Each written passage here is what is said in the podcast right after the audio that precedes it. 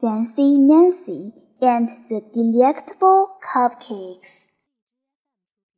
I adore school. Adore means to really, really like something. But today I can't wait to go home. I am going to bake cupcakes, fancy cupcakes. Nancy, did you hear what I just said? Miss Glass asks. I shake my head. I will repeat it. Miss Glass says. Repeat is fancy for saying something over again.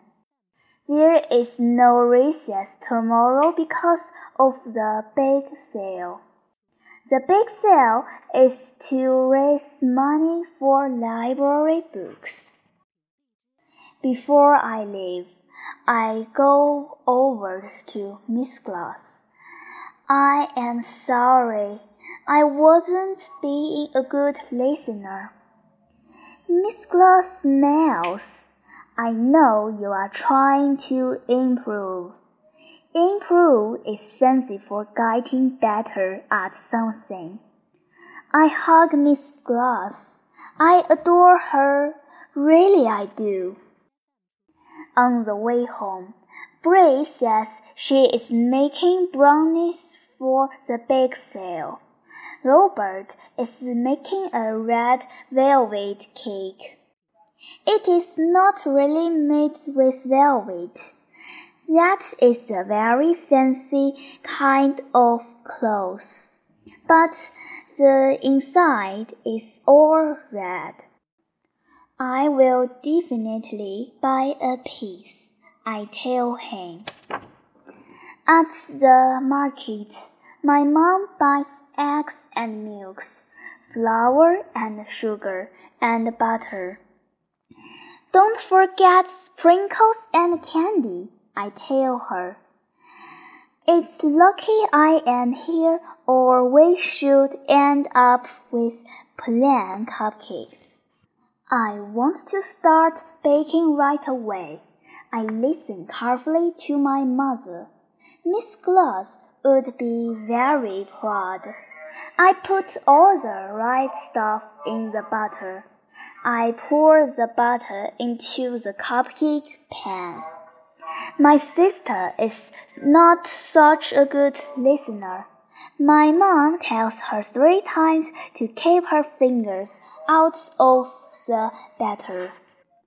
The cupcakes come out of the oven.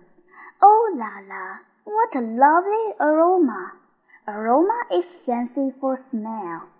When they cool, off we put on frosting and sprinkles and candy. I want to show Mrs. Steven my cupcakes. My mom says, Come back soon and be sure to leave the cupcakes where Frenchy can't get them. I am already out the door. Mrs. Steven buys the cupcake. She says it is delectable. That's its fancy for yummy. I come home and call Bree. We make a deal.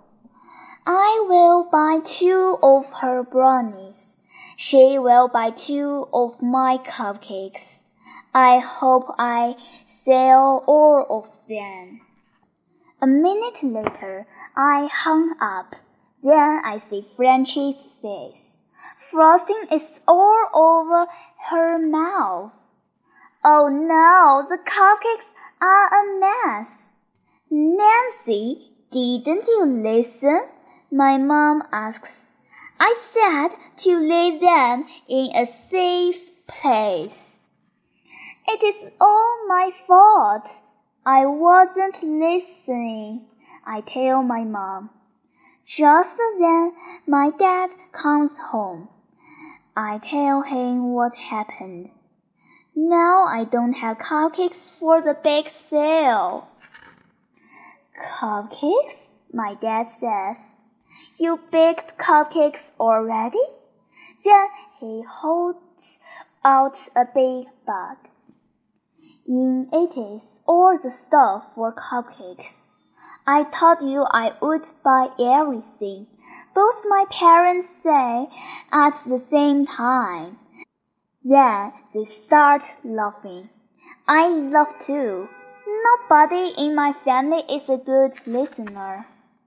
After dinner, we bake cupcakes all over again. I am exhausted. That's fancy for very tired. My dad says, Nancy, please get ready for bed. Guess what? For once, he doesn't have to repeat himself. The big cell is a big sack size. My cupcakes are all gone. Oh, I say to my mom, I didn't even get to taste one. Look, my mom says. She saved one for me. I tasted it. Mmm, totally delectable.